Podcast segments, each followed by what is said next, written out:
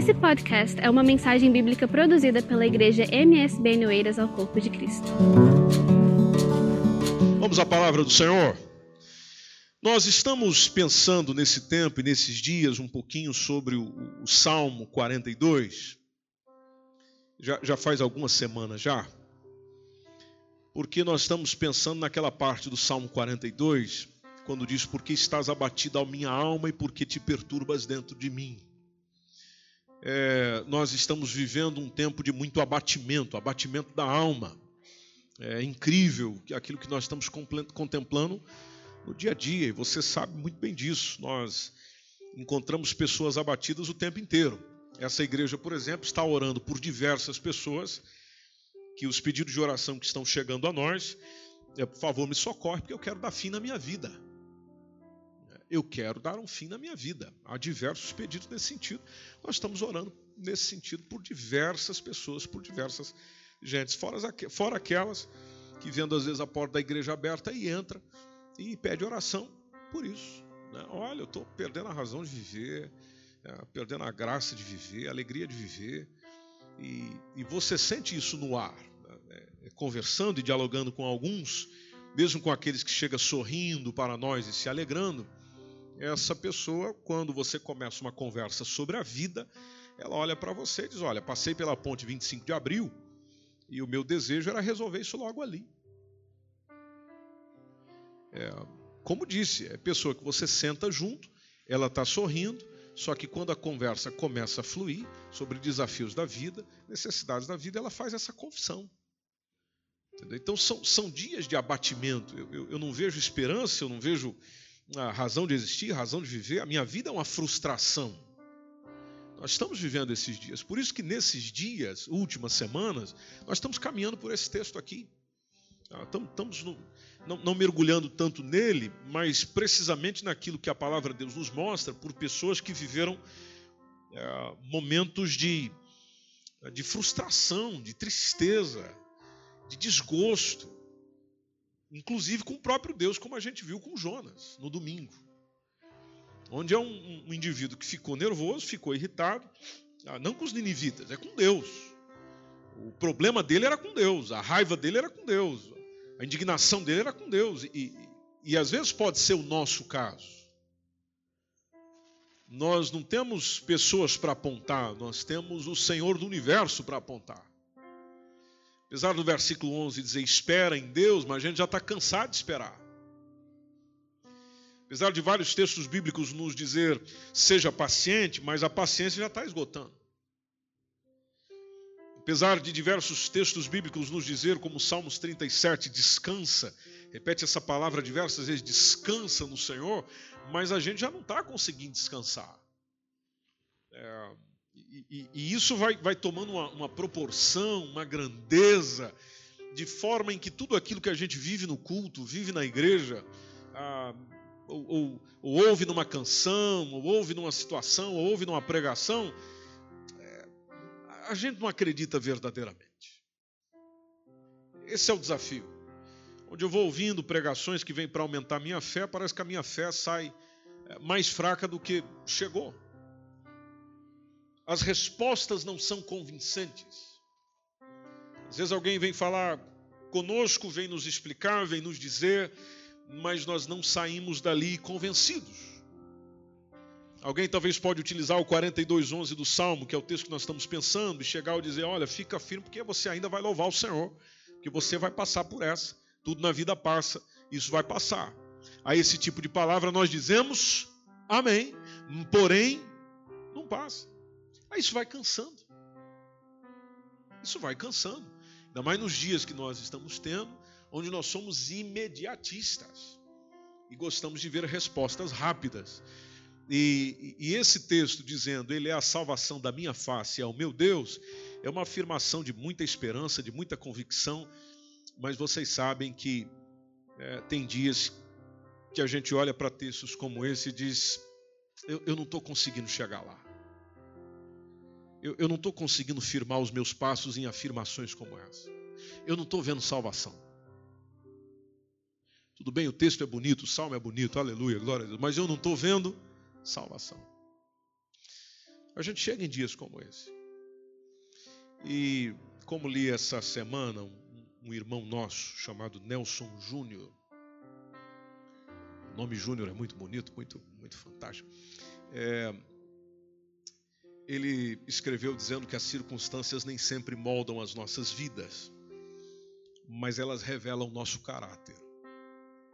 Eu entendi a citação dele na seguinte perspectiva: tem circunstâncias que às vezes não vão é, nos fazer melhor, que a gente não está melhorando, mas uma coisa é certa: toda circunstância mostra quem a gente verdadeiramente é.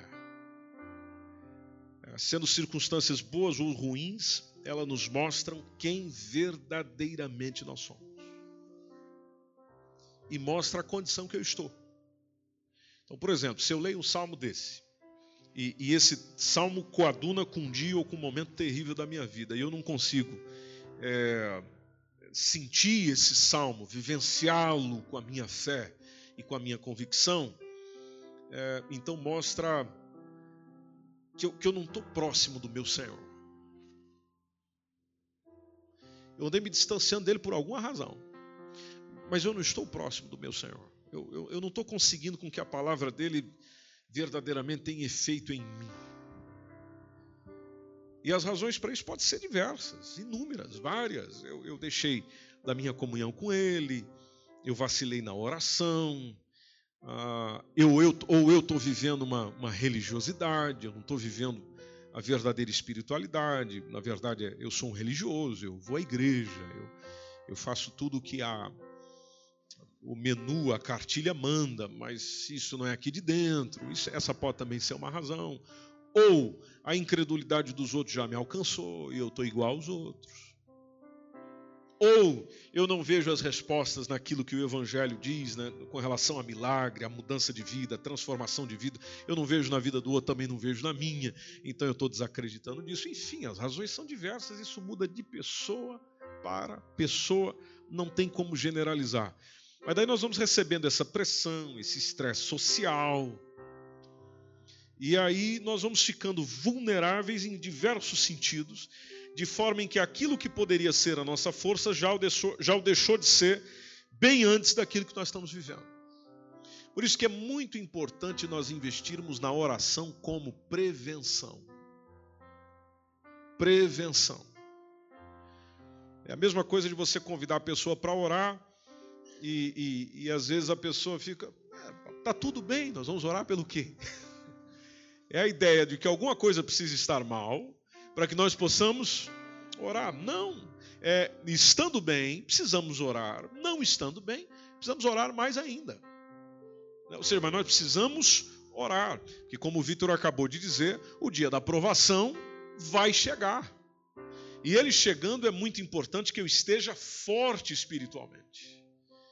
Então, investir na prevenção e quem está preocupado com isso, ou seja, investe tempo na oração, na comunhão com Deus, na palavra de Deus, como prevenção e não apenas como solução, essa pessoa, quando chega uma adversidade, chega uma dor, chega uma complicação, chega um problema, chega uma, um, um momento difícil da sua vida, ela consegue gerir melhor esse estresse, essa pressão. Não quer dizer que não o sinta, eu estou dizendo que só consegue gerir melhor inclusive gerir melhor a sua vulnerabilidade, porque ela está vulnerável.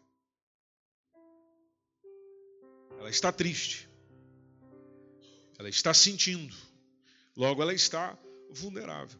E aí a gente vai vendo mais disponibilidade de meios. Que, por exemplo, quando você tem uma conversa e um diálogo com Deus mesmo a sério, uma coisa que é interessante, o próprio Senhor começa a mostrar a si os meios os meios que você tem para resolver, os meios que você tem para falar, ou os meios das quais é, são medidas que você deve adotar agora, ou vai adotar daqui a pouco, ou não vai adotar nenhuma, porque às vezes ele pode chegar e dizer para você: não é hora de fazer? É nada. Mas é, é, é, importante essa identificação com o Senhor, esse encontro com o Senhor, até porque o Senhor, por meio da Sua palavra, não vai mostrando só o que está faltando para suprir aquela situação. O Senhor vai mostrando o que está faltando para mim. Ou seja, o que está faltando em mim, no meu coração, na minha comunhão com Ele, na minha espiritualidade. Então é onde a situação revela quem eu sou. Por exemplo, a gente reconhece a importância de fazer um exercício físico quando você tem que correr atrás de alguém. Não é? Alguém chegou, pegou uma coisa de valor sua. O que, que a gente faz? Vou correr atrás. É, é, é isso tem que ter uma importância grande para mim. Eu vou tentar correr atrás. Mas aí a gente começa. Sai naquela adrenalina, porque você quer resgatar o que perdeu. Mas uma hora uma hora não, e uma hora é muito tempo. É, a, a, segundos depois, epa, o corpo travou. Né? Por quê? Aí é que eu, poxa vida, eu, eu poderia ser uma pessoa que exercita mais, corre mais, assim eu tinha conseguido chegar lá. Então veja, nós percebemos o que nos falta quando a circunstância chega e acontece. Deus faz isso com a gente. Então, por exemplo, eu não estou convencido de que eu preciso de mais paciência. E Deus quer nos ensinar a sermos pacientes. Alguém discorda disso? Não, está todo mundo concordando.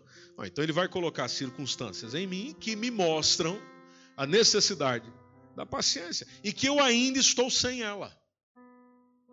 Apesar de eu achar que já sou paciente, o Senhor coloca a situação para mostrar que ainda estou em falta, que eu ainda preciso melhorar. Deus tem uma forma de trabalhar conosco que é maravilhosa.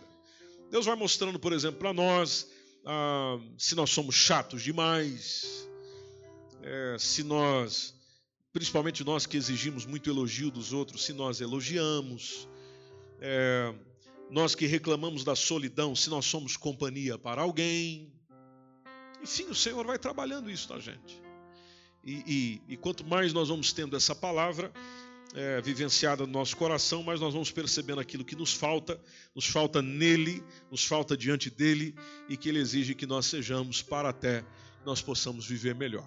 Então, quando a gente, voltando um pouquinho lá no, na história de Jonas, se você quiser abrir a sua Bíblia aí, Jonas capítulo 4, versículo 9, é aquele momento que Deus disse a Jonas se ele deveria ficar mesmo nervoso por causa da questão lá com a boboreira, que ele ficou nervoso, ele ficou irritado com aquilo que tinha acontecido, que Deus manda um bicho, sai a boboreira, sol na cabeça de Jonas, esse homem chegou até a desmaiar.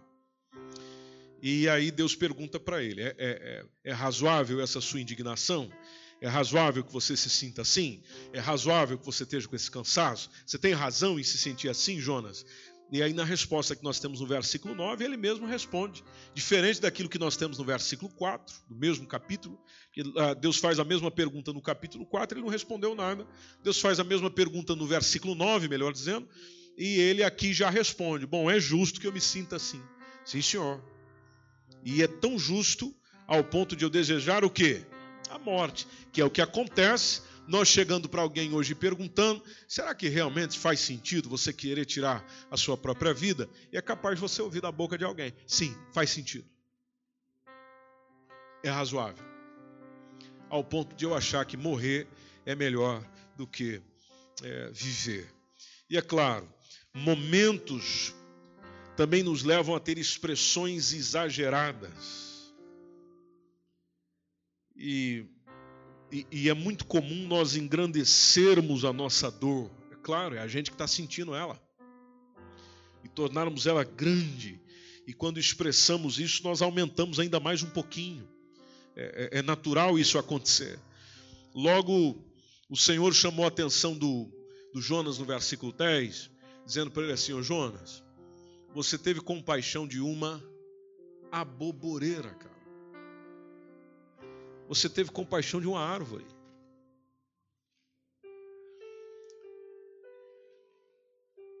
Você não trabalhou para ela desenvolver? Você não fez nada para ela crescer? Você não desenvolveu absolutamente projeto nenhum para que ela existisse? Então, na verdade, você tem compaixão. Só que o objetivo e o alvo da sua compaixão está errado você não trabalhou, você não a fez crescer. Uma noite ela nasceu e na outra noite ela pereceu, morreu. Aí a gente vê no versículo 11: Não é eu, aqui é onde, onde é, é, é, aqui onde nós vemos Deus entrando com a justificativa dele. Fala, deixa eu mostrar para você por que, que eu estou tomando a decisão que eu estou tomando. Deixa eu mostrar para você, Jonas, por que, que as coisas estão acontecendo assim.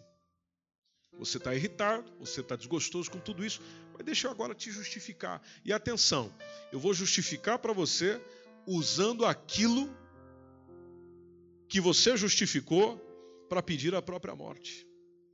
Dizendo, não é eu, versículo 11, não é e não hei de eu ter compaixão dessa grande cidade de Nínive. Nessa cidade está vivendo quantas pessoas? Mais de 120 mil homens, pessoas. E elas não sabem discernir entre a sua mão direita e a sua mão esquerda. Isso queria dizer o quê? Elas não sabem o que estão fazendo. E atenção, Jonas, ainda tem animais na parada. Veja como Deus se preocupa com os animais também. Né? E ainda tem muitos animais aí, ó. Esse pessoal está perdido, Jonas. Esse pessoal está desorientado. Você é, queria ter uma razão para eu destruí-los. Você ficou nervoso comigo porque eu estou tendo compaixão. Eu estou tendo, Jonas, compaixão de quem você deveria ter compaixão. Você está tendo compaixão, Jonas, de uma coisinha simples que fui eu que criei, eu que fiz, eu que fiz brotar e fui eu que destruí. Uma coisinha que não é gente, que não tem alma em si mesmo, que não tem caminho para a salvação. Você está com dó disso e não está com misericórdia, não tem compaixão de gente, de pessoas, de pessoas, inclusive nem de si mesmo. Interessante que o livro acaba aí ou não? O livro acaba aí, não é? O 11, não é? E encerra. A gente não sabe mais nada depois daqui. Não é? A gente não sabe mais nada depois daqui. Pelo menos no próprio livro, não. Mas a mensagem que Deus deixa é impactante. A mensagem que Deus deixa para o Jonas nesse momento de desejar a morte é, é para ficar pensando mesmo. Como está dizendo a nossa irmã Juscelita, ainda fica com um pontinho de interrogação. Um pontinho de interrogação chama nós ao pensamento, ao questionamento. Ou seja, se eu realmente tenho razão em desejar isso, em querer isso, em sentir isso, em dizer isso. É, Martinho Lutero, nós estamos falando bastante dele, né? É, também deixou uma frase interessante, é, quando ele, ele parte da compreensão lá do Bara, de Gênesis 1 e 1, onde Deus criou do nada. Então ele pega aquela citação e diz: Olha, Deus cria a partir do nada. E, e isso é um fato. Pode ver que tudo aquilo que Deus cria, Ele cria a partir do inexistente. Deus é o verdadeiro Criador. Que Ele não pega de matéria-prima anterior. Pelo menos foi assim que Ele fez na criação. Exceto em alguns casos. Mas na criação você vê Ele simplesmente fazendo surgir do nada. Não existia nada, Ele simplesmente cria. Então, o, o, ele, ele parte da compreensão de que Deus cria a partir do nada. Então, enquanto um homem não for nada, Deus não poderá fazer nada com ele. Vou repetir. Martim Lutero dizendo, não é coisa minha não. É, Deus cria a partir do nada. Então, portanto, enquanto um homem não for nada, ou seja, ele acha que é, acha que consegue. Não é assim que nós enfrentamos as nossas crises e os nossos problemas. Nós acreditamos muito em nós mesmos. Eu consigo superar isso aí. Eu não preciso de Deus, não. Não, que orar o quê? Isso aí depende da minha ação. Eu é que tenho que fazer. É eu que vou fazer mover as águas. É eu, é eu. Então, enquanto eu não for nada, Deus nada pode fazer comigo porque é muito importante tomar a consciência daquilo que a palavra de Deus nos ensina, de humilharmos diante do Senhor e dizer para Ele: Senhor, eu preciso de ajuda. Eu preciso de ajuda. E gente orgulhosa não consegue pedir ajuda para ninguém. Aliás, já estamos dizendo isso nessas semanas há muito, há, de, de diversas vezes e muitas maneiras. Vocês sabem que a sociedade está como está, nós estamos vivendo o que estamos vivendo, sentindo o que estamos sentindo, nos afundando cada vez mais e não pedimos ajuda e não pedimos ajuda. Não vamos para Deus, não vamos para alguém, não vamos buscar conselho, não vamos buscar orientação, não vamos para a palavra do Senhor, a gente não pede ajuda. Nós sofremos calados, sofremos em silêncio. Bom, o nosso sofrimento em silêncio está nos matando. E o que é interessante em Jonas, não só, mas nos outros que nós vimos, o Moisés, o Elias, é que eles chegaram em algum momento e abriram o jogo e contaram a verdade. Ou seja, confessaram. Ah, sim, confessaram diante do Senhor, mas confessaram. Eu estou precisando de ajuda. E às vezes nós precisamos nos distanciar da dor para ver as coisas com mais clareza e responder até algumas questões que é importante. Por exemplo, eu Pensa aí comigo rapidinho. Eu sei que você está cansado e se você fechar o olho você dorme. É, mas pensa aí um pouquinho antes da gente ir embora para casa. Pega essa situação que você está vivendo hoje, agora, e tenta responder para si mesmo o que que isso tem me ensinado. O que, que eu posso dizer que isso que eu estou vivendo, isso que eu estou passando, me ensinou.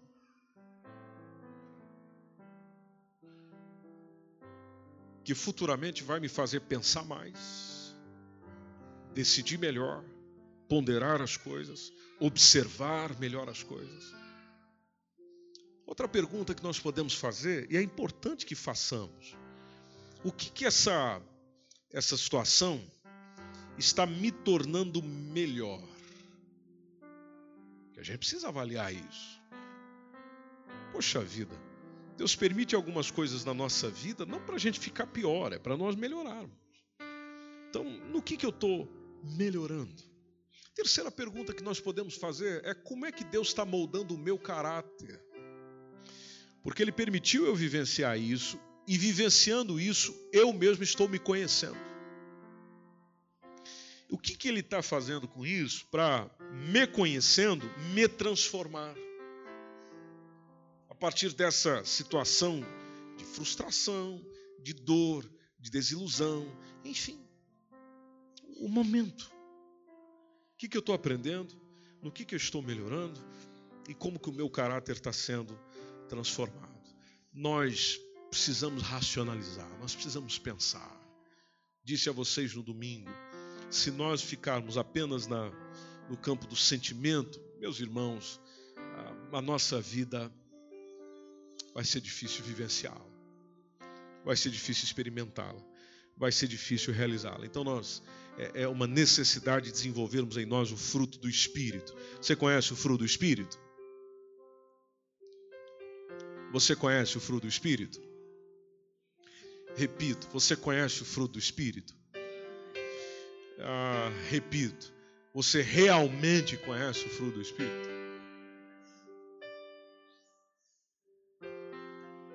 Vocês viram que quanto mais nos pergunta, mais com dúvida a gente fica? Ainda mais quando alguém fica fazendo a mesma pergunta, fica, epa, agora já não sei. É, agora já não sei. Vamos só dar uma refrescadinha na cabeça o que é o fruto do Espírito. Onde é que está esse texto? Acho que é Gálatas. Gálatas 5 e o versículo 22, que nos diz o quê? Vamos lá. Está aí no ecrã para gente? Ah, podemos ler juntos, numa só voz, aí lendo o texto que está no ecrã? Vamos lá? 3, 2, 1.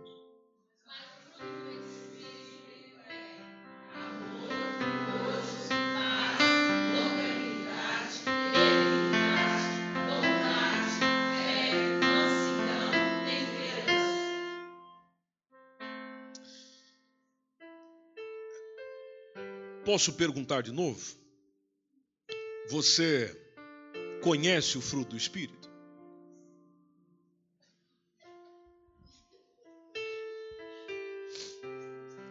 Talvez essas palavras são muito estranhas, né? Eu posso pegar aqui uma versão mais mais habituada ao nosso, mais, mais escrita, melhor dizendo, uma versão mais no português coloquial. Fruto do Espírito é amor, nós verdadeiramente amamos, alegria, verdadeiramente temos alegria, paz, eu vivo em paz, eu realmente vivo em paz. Terceiro, paciência. Eu sou especialista nesse assunto, eu entendo desse assunto, eu sou doutor nesse assunto, eu, já me tornei PhD em paciência. É, ternura, é, bondade, fidelidade. Depois tem o versículo 23, né, que nós não lemos. Lá está o quê? Não, não, está no 22 mesmo, é isso mesmo. É a versão que eu estou lendo, coloca no 23. Lá está mansidão, nos lembra muito humildade, e aí vem o domínio próprio. Domínio próprio. A gente pega essa listinha aqui e começa a dar uma notinha do lado para nós, nesses pontos aqui. Que nota a gente fica? Que nota a gente fica?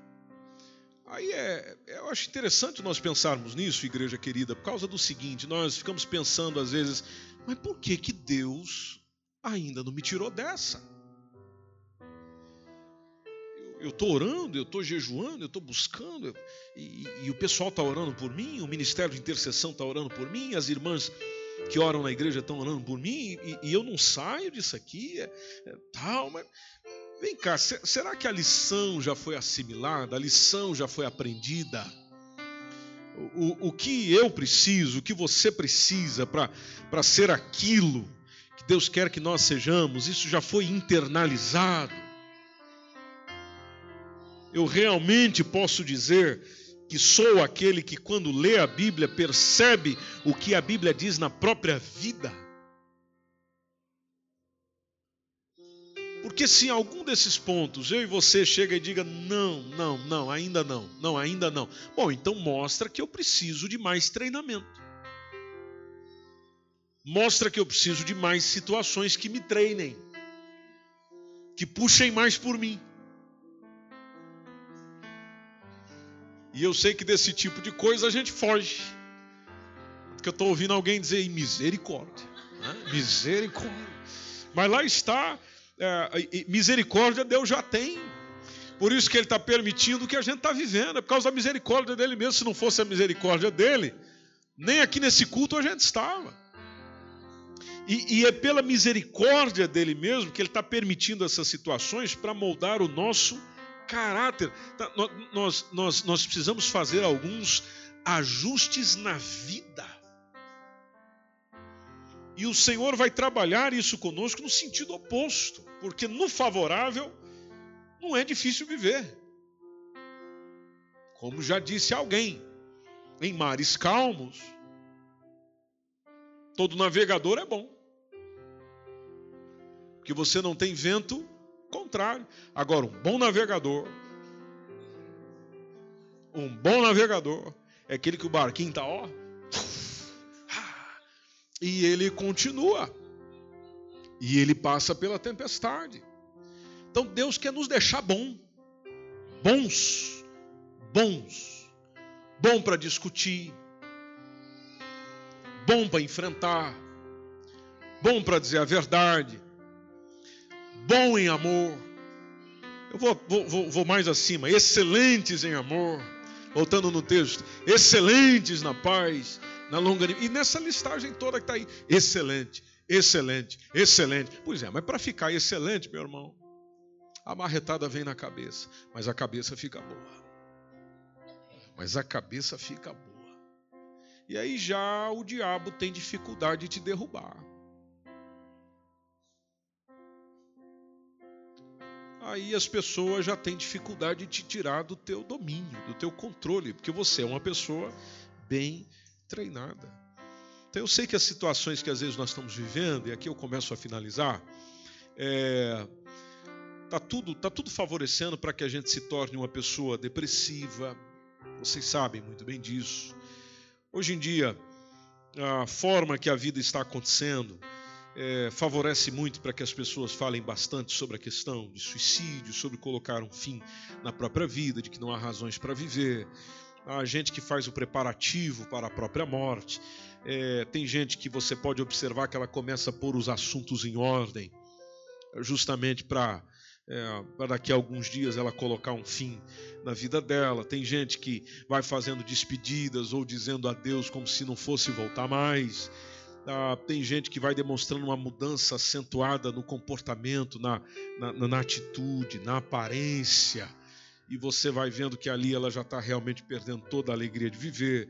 Tem gente com comportamento de risco, tem gente hoje em dia com comportamento muito, muito impulsivo, muito agressivo. O aumento de consumo de álcool na nossa nação portuguesa é uma loucura. Interessante foi ler dias atrás que a, a, a, entre o, o sexo que está mais bebendo é qual? Masculino ou feminino? O feminino. Há anos atrás se associava que era mais o homem que mandava no gargalo. Hoje não, hoje as mulheres já passaram, já deixaram os homens para trás. Mulheres, aquelas que ainda a gente tinha alguma esperança de botar alguma razão nesse mundo,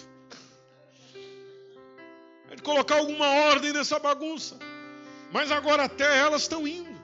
Já, já não está dando para aguentar mais. Aliás, estão soltando tudo sobre as mulheres. Né? Agora, hoje em dia, se exige de uma mulher, ah, às vezes até bem mais do que se exige de um homem, porque está aí vocês mulheres. O que vocês mulheres têm que fazer? Primeiro tem que sair para trabalhar todo dia cedo. Aí vocês chegam em casa, sai do trabalho e chega em casa e acabou o trabalho? Não. Tem mais trabalho para fazer. E o homem? E o maridão? Chega em casa,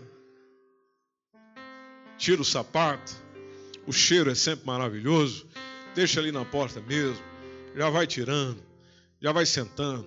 Se quando não já vai, já toma um banho, já deita no sofá, vamos ver TV, vamos se informar, vamos dormir e ainda olha para você, pergunta cadê o jantar.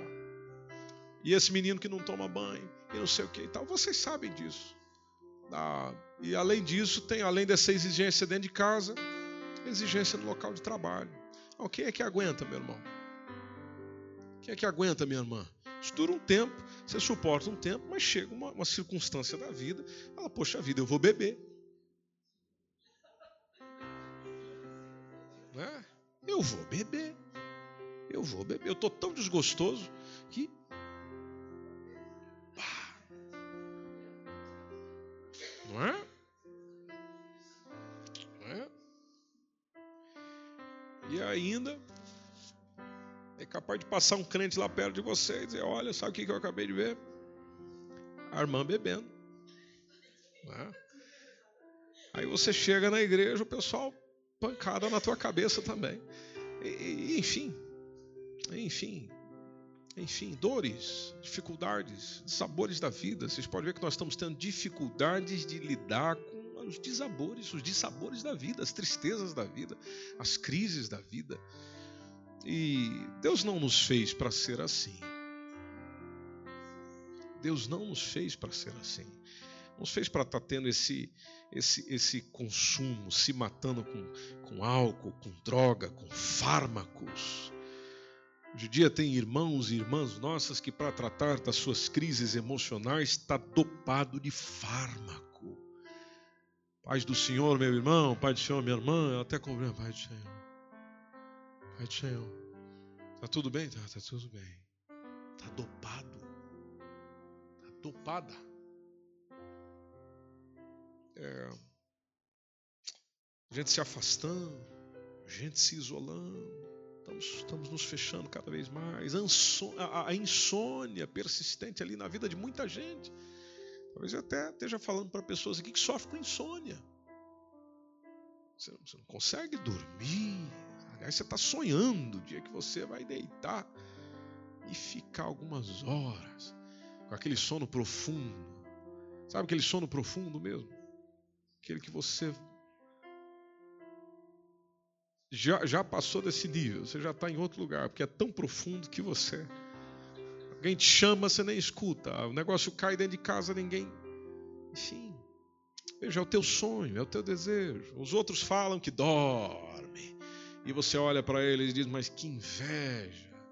E eu não posso viver isso. E eu não estou conseguindo viver isso. Há anos que eu não consigo dormir assim. Há diversas pessoas entre nós nesse sentido. Ansiedade. Ansiedade, então, nem se fala. Ansiedade está está dominando o crente, está dominando o pastor, está dominando o líder, está dominando gente de oração, está tá dominando, está dominando, está dominando, está dominando, está dominando, está tudo dominado. Está né? Tá tudo dominado. É um ansioso confrontando com a ansiedade do outro. É? é incrível. É incrível. É o ansioso olhando para mim e para você, dizendo: irmão, não seja ansioso. Mas na verdade a gente está pregando para o outro que gostaria de ser. Né? Pregando ao outro que gostaria de ser. Angústia constante, permanente, falta de apetite, muitos, muitos em excesso de apetite, dificuldade de se relacionar, dificuldade de integrar com a família, dificuldade de relacionar com Deus, dificuldade de relacionar com o grupo.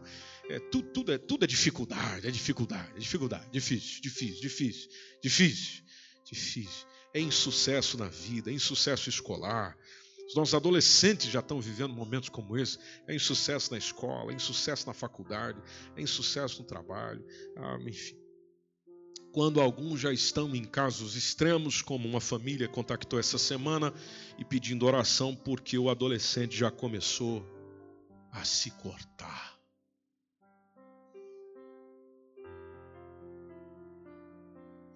Então, tem uma coisa errada ou não tem?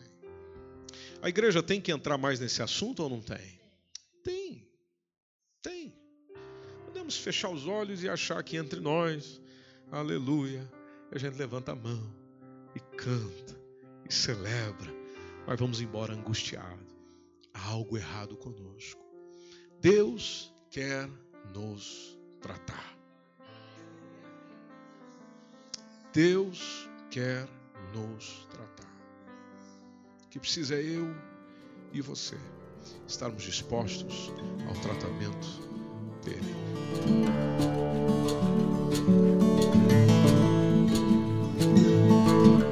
Esse foi mais um podcast, uma mensagem bíblica produzida pelo MSBN Oeiras. Siga-nos nas nossas redes sociais, Facebook e Instagram. Subscreva o podcast Igreja MSBN e também o nosso canal no YouTube. E ainda saiba mais em msbnportugal.com.